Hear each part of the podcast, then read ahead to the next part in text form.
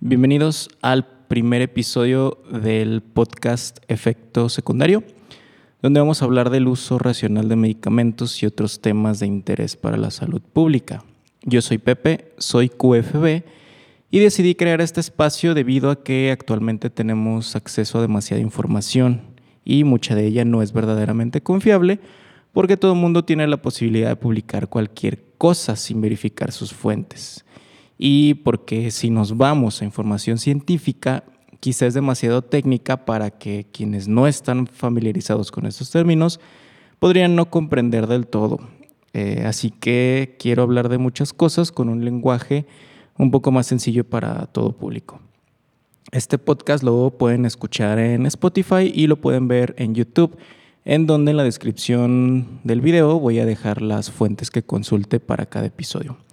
Y para no hacer esto tan largo, vamos entrando directamente en materia. Como ya leyeron en el título, en este episodio vamos a hablar de la verdad sobre los medicamentos genéricos, ya que existen muchos mitos acerca de ellos y hoy vamos a descubrir qué hay detrás. Hoy vamos a contestar cuál es la diferencia entre un medicamento genérico y uno de patente. ¿Por qué los medicamentos de patente son mucho más caros? ¿Funcionan igual los genéricos y los de patente? ¿Acaso tienen menos efecto o menos principio activo o son de menor calidad los genéricos? Y además, ¿qué son los medicamentos similares? Para comenzar tenemos que eh, hacer unas pequeñas definiciones acerca de lo que son cada uno de los tipos de estos medicamentos. Primero, tenemos a los medicamentos de referencia. Estos medicamentos también se les denomina como medicamentos innovadores o se les llama medicamentos de patente y son conocidos por ser los medicamentos caros o de marca. Estos medicamentos poseen un principio activo que no se ha utilizado previamente en el país, es decir, que el laboratorio que lo fabrica es el primero en hacerlo y demuestra completamente su seguridad, eficacia y calidad mediante estudios clínicos. Más adelante vamos a hablar eh, acerca de qué se refiere la seguridad, la eficacia y la calidad, además también de los estudios clínicos. Ahora, vamos a tener también los medicamentos genéricos. Estos son conocidos por ser más baratos. A esos medicamentos también se les conoce como medicamentos similares. Eh, en, generalmente esto es en otros países. Aquí en México quizá creamos que son diferentes los genéricos y los similares debido a que hay una cadena de farmacias que tiene este nombre. Pero en realidad los medicamentos que se venden aquí también son genéricos. Y estos medicamentos contienen el mismo fármaco o principio activo tienen la misma forma farmacéutica, concentración, vía de administración que uno de referencia o de patente y que mediante las pruebas reglamentarias se comprueba que es bioequivalente al medicamento de referencia. Y vamos hablando de todos estos términos que podrán parecernos un poquito extraños. Primero, vamos a hablar de lo que es un fármaco o principio activo, ya que dijimos que un medicamento genérico tiene el mismo que el de referencia o el de patente. Este fármaco es una sustancia de origen natural, es decir, que lo obtenemos de plantas o de algún, o, de algún microorganismo. Eh, puede ser sintético, es decir, que se realice a través de reacciones químicas o biotecnológico, que se utilicen técnicas precisamente de biotecnología para obtenerlo. Eh, esta sustancia va a producir un efecto farmacológico o terapéutico y es utilizado como ingrediente para fabricar un medicamento. Ahora, un fármaco o principio activo no hay que confundirlo con la definición de medicamento, porque el medicamento es una combinación de el fármaco más excipientes. Estos excipientes no tienen ningún efecto en el cuerpo y estos son presentados en una forma farmacéutica. ¿Y qué es una forma farmacéutica? Esta es la disposición física que va a tener un medicamento. Por ejemplo, una tableta, una pastilla, una cápsula, jarabe, suspensión, pomada, etc.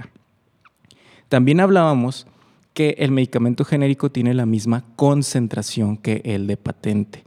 La concentración es la cantidad de principio activo en el medicamento, es decir, cuántos miligramos tiene por tableta, cuántos miligramos tiene por mililitro. Y además tiene también la misma vía de administración. Esta es la ruta para administrar un medicamento a un individuo. Y esta puede ser por vía oral, vía intravenosa, intramuscular, cutánea que se aplica en la piel, oftálmica que se aplica en los ojos, entre otras. Y dijimos también que se debe comprobar que el medicamento genérico es bioequivalente. La bioequivalencia es la relación entre estos dos medicamentos que cuando se administran bajo condiciones similares o iguales, producen biodisponibilidades semejantes. La biodisponibilidad es la proporción del fármaco que se absorbe a la circulación sanguínea después de que se administra el medicamento y el tiempo que se requiere para hacerlo. Vamos a tener también unos términos que son muy importantes. Existe algo que se llama denominación distintiva y denominación genérica. La denominación distintiva es el nombre que como marca comercial le asigna el laboratorio fabricante a los medicamentos, con una previa autorización sanitaria y un registro ante las autoridades competentes. En el caso de México es COFEPRIS. Es decir, esta es la marca del medicamento o el nombre comercial. Después tenemos la denominación genérica. Este es el nombre del medicamento como tal, que se determina a través de un método preestablecido y que identifica al fármaco o principio activo reconocido internacionalmente y se acepta por la autoridad sanitaria. Este no va a cambiar entre laboratorios fabricantes. Siempre el nombre del principio activo va a ser exactamente el mismo. Ahora, vamos a hablar de cómo se obtiene un medicamento o en específico cómo se obtiene un nuevo medicamento. Y para esto hay que hablar de patentes. Vamos a entrar de lleno cómo se obtiene un medicamento de patente. Y vamos a hablar que una patente es el derecho de exclusividad que otorga el Estado sobre una invención y esta se tramita ante el Instituto Mexicano de la Propiedad Intelectual, eh, sus siglas es INPI, por medio de un documento técnico que describe el avance tecnológico de la invención. Este derecho de exclusividad le va a dar al laboratorio que lo registre el derecho de solamente fabricarlo ese laboratorio mientras esta, esta patente sea vigente. La vigencia de la patente es de 20 años. En ese tiempo, este laboratorio va a desarrollar todos los estudios necesarios para poder poner a disposición del paciente en el mercado el medicamento, lo cual le va a llevar alrededor de 10 a 15 años y muy pocos medicamentos pasan todas las pruebas para poder comercializarse. Cuando la patente vence, es decir, después de estos 20 años, cualquier otro laboratorio puede fabricar un medicamento genérico con este mismo principio activo y llevarlo a la venta. Según estadísticas de Pfizer, uno de los laboratorios más conocidos en Estados Unidos que realiza investigación, solamente uno de cada 10.000 principios activos logra convertirse en un medicamento con una inversión entre 800 y 1000 millones de euros antes de que el paciente pueda disponer del nuevo medicamento. Y únicamente 3 de cada 10 medicamentos que se ponen en el mercado pueden recuperar su inversión inicial. Es por esta razón el alto costo de los medicamentos de patente. No es porque la farmacéutica o el laboratorio quiera abusar de las enfermedades de los pacientes, sino que se requiere recuperar toda la inversión que se eh, realizó al, estudiar todo el proceso del medicamento. ¿Y por qué cuesta tanto lanzar un nuevo principio activo como medicamento? Primero, se debe identificar que esta molécula tenga un potencial efecto farmacológico para una enfermedad, para un síntoma, que sea estable y que no sea tóxica, es decir, que no se degrade tan fácilmente y que tenga más beneficios que, eh, perjuicios al paciente. Esto puede hacerse de distintas maneras. Eh, antes se descubrían por serendipia, es decir, por casualidad, mientras estaba investigando eh, en otro experimento, se descubría que una molécula tenía un efecto farmacológico o terapéutico, o se extraían compuestos de las plantas que se usaban en remedios herbolarios. En la actualidad es muy común buscar eh, sintetizar nuevas moléculas según su estructura química para tratar las enfermedades ya existentes. Una vez que se elige esta molécula, se lleva a cabo la fase preclínica. Actualmente eh, muchos medios de comunicación ah, nos hablan de fase preclínica, fases clínicas, fase 1, 2 y 3, eh, que están en proceso para la vacuna en contra del SARS-CoV-2. Entonces ahorita vamos a explicar en qué consiste cada una de esas fases para que nos quede más claro. Entonces, decíamos que una vez que tenemos una molécula que tiene un potencial efecto terapéutico, comenzamos con la fase preclínica. Esto es para caracterizar el perfil de seguridad para reducir y anticiparnos en lo posible a un riesgo que pueda existir en los humanos. Esta fase preclínica se lleva exclusivamente a cabo en un laboratorio, ya sea en cultivos celulares o en modelos animales para poder identificar los posibles efectos adversos efectos tóxicos que pueden ser agudos o que pueden ser crónicos, si es que esta molécula tiene efectos carcinogénicos o si puede ser teratogénicos. Esto último es muy importante para saber si hay un riesgo de que una mujer embarazada se tome el medicamento y pueda afectar al bebé. Todos estos ensayos deben cumplir con un resultado satisfactorio, que tenga el medicamento un perfil de seguridad positivo de lo contrario, no se puede pasar a la fase clínica en la cual ya se prueba el medicamento en humanos. Y es aquí donde pasamos a los estudios clínicos que se dividen en cuatro fases, de la 1 a la 4. La fase 1 corresponde principalmente a estudios de farmacocinética y farmacodinamia, es decir, cómo se comporta el medicamento en el cuerpo cómo se absorbe, se distribuye, se metaboliza y cómo se elimina, además de sus efectos directamente eh, fisiológicos. En otro episodio voy a hablar a fondo sobre la farmacocinética y la farmacodinamia porque es un tema bastante extenso. Normalmente se realizan en voluntarios sanos, mm, alrededor de, de 100 o algunos cientos, para una evaluación preliminar de tolerancia, la evidencia de las acciones farmacológicas y ya nos va a dar una idea de los rangos y regímenes seguros de dosificaciones. Generalmente, en este tipo de estudios las empresas le pagan a los voluntarios que, que se someten a los estudios. En esta fase no se estudia como tal la eficacia del fármaco o una intervención médica, ya que no se emplea pacientes de la enfermedad, sino voluntarios sanos. En el caso de las vacunas es un poquito diferente porque obviamente no se va a tratar a pacientes enfermos porque lo que se busca es prevenir la enfermedad. Entonces aquí cambia un poquito eh, la metodología. Estos estudios de fase 1 nos van a proporcionar una información preliminar sobre el efecto y la seguridad del producto en sujetos sanos y nos orientan a una pauta de administración más apropiada para los ensayos posteriores es muy importante que las vías de administración que se utilicen van a ser las mismas que se van a emplear más tarde ya en el uso clínico y nunca se va a experimentar otra vía que no haya sido previamente probada en animales. Después pasamos a la fase 2. En esta fase ya se investiga como tal el efecto dentro de un tratamiento. Se realiza también con un número limitado de pacientes eh, que ya tengan la enfermedad. Estos también pueden incluir algunos cientos, mm, ya un poco más que en la fase 1. Y ya se, se estudia la actividad biológica específica, el control, el tratamiento de la enfermedad o un síntoma como tal. Nos sirven para elegir los fármacos o principios activos con un verdadero potencial para pasar a una fase 3 y nos dan información preliminar sobre la eficacia ya del fármaco y se complementan los datos de seguridad que se obtienen en la fase 1. Además, sirve para determinar el rango de dosis apropiado.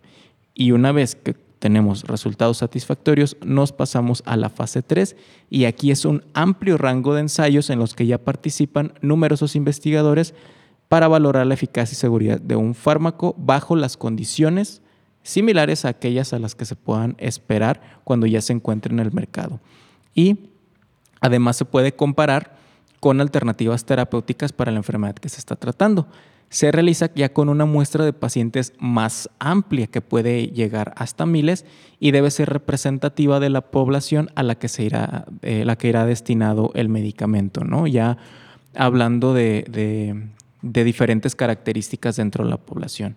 Esta fase 3 eh, nos va a dar una incidencia de los efectos secundarios comunes que tanto se presentan y también nos indican que pacientes van a tener un riesgo especial para desarrollar efectos secundarios menos frecuentes o más graves.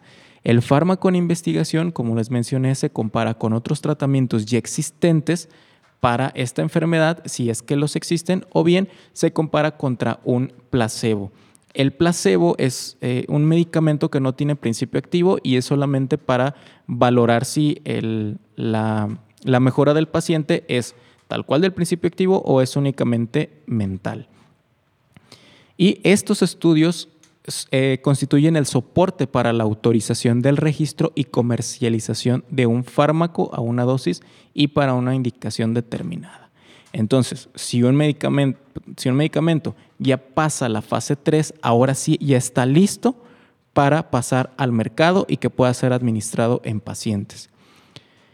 Pero existe una fase 4 y estos corresponden a estudios que se realizan cuando ya el medicamento está en el mercado y ya se utiliza en tratamientos. Estos se llevan a cabo para efectuar la farmacovigilancia. Vamos a hablar también en un episodio específico de la farmacovigilancia. Aquí se van a detectar los efectos secundarios a largo plazo que quizá no podamos identificar en los estudios de fase 1, 2 y 3 por el corto tiempo en el que se realizan, y posibles efectos del fármaco sobre la enfermedad en sí misma, su frecuencia y su gravedad. También se estudian nuevas indicaciones del medicamento, nuevas formulaciones, formas de dosificación y nuevamente se siguen comparando con otras terapias. Generalmente se analizan los datos recabados de la farmacovigilancia. La farmacovigilancia es eh, cuando el paciente, después de administrarse un medicamento, reporta sus efectos adversos o incluso datos de, seguridad y eficacia ante las autoridades o incluso a su médico y ya este posteriormente hace el reporte a el Centro Nacional de Farmacovigilancia. Ahora, sé que muchos van a cuestionar los ensayos en animales, incluso más que los propios estudios que se realizan en humanos. Para esto existen documentos internacionales que protegen los derechos de los sujetos de estudio, como lo es la Declaración de Helsinki. En México existe Conbioética, que es un comité que evalúa todo procedimiento que involucra experimentaciones en animales y estudios en humanos. Se debe someter siempre a revisión y evaluación todo experimento antes de realizarse y debe ser aprobado. De lo contrario, se deben realizar las correcciones pertinentes para poder llevarlo a cabo. Y una vez que se han concluido todos los estudios de seguridad y eficacia, entonces se debe hacer la solicitud a COFEPRIS, que es la Comisión Federal para la Protección contra Riesgos Sanitarios aquí en México, y así poder comercializar el medicamento. Esto incluye un trámite del registro sanitario y posteriormente cumplir con los lineamientos que establece la norma oficial mexicana 059 de buenas prácticas de fabricación de medicamentos para que salgan a la venta. Ahora bien, ¿qué pasa cuando una patente vence y otro laboratorio quiere fabricar un medicamento con el mismo principio activo? Misma dosis, misma forma farmacéutica y vía de administración. Bueno, primero debe consultar ante el INPI que la patente ya haya vencido para poder comenzar con sus estudios. Los medicamentos genéricos también tienden a costar menos que los de marca o los de referencia porque los fabricantes de los genéricos no tienen que repetir los estudios en animales y estudios clínicos en humanos, que ya le fueron exigidos al que registró la patente para demostrar la seguridad y eficacia. ¿Por qué? Porque esta seguridad y eficacia del principio activo ya quedó demostrada por los estudios del laboratorio que comercializó el medicamento por primera vez, por lo que únicamente se debe comprobar que el medicamento genérico sea intercambiable. Al demostrar esta intercambiabilidad con algunos estudios, por ende, se demuestra que la seguridad y eficacia del medicamento es la misma, por lo que el costo puede reducirse hasta un 85% respecto al de referencia. ¿Y qué son los estudios de intercambiabilidad? Bueno, para esto nos vamos a ir a otra norma oficial mexicana, que es la 177. En esta norma se establecen las pruebas de intercambiabilidad que deben realizarse por un laboratorio tercero autorizado, es decir, un laboratorio que esté avalado por la Secretaría de Salud y que ofrezca unos resultados de manera imparcial, es decir, que no pertenezca al laboratorio que quiere sacar el medicamento genérico para evitar eh, conflicto de intereses. Y existen dos tipos de pruebas principalmente, que son los estudios de bioequivalencia y los perfiles de disolución. Los estudios de bioequivalencia son realizados para comparar la biodisponibilidad del medicamento genérico contra el de referencia en un organismo humano. Es decir, demuestra que ambos medicamentos se encuentran en las mismas concentraciones a un mismo tiempo tras administrarse en el cuerpo, evaluando distintos parámetros farmacocinéticos. Para otros medicamentos se realizan perfiles de disolución que son procedimientos llevados a cabo únicamente en laboratorios con equipos especializados de acuerdo a las especificaciones de la farmacopea de los Estados Unidos mexicanos en su edición vigente. Tras concluir estas pruebas y que los resultados sean satisfactorios, que se apeguen a las especificaciones de la norma, entonces el medicamento puede considerarse intercambiable al de referencia. Entonces se puede continuar con el proceso de solicitud del registro sanitario y fabricar nuevamente conforme a la norma oficial mexicana 059. Con todo esto, podemos concluir que tanto los medicamentos de patente como los genéricos son seguros, eficaces y de calidad, porque esto es confirmado con evidencia científica y avalada por la autoridad sanitaria competente, en este caso, COFEPRIS.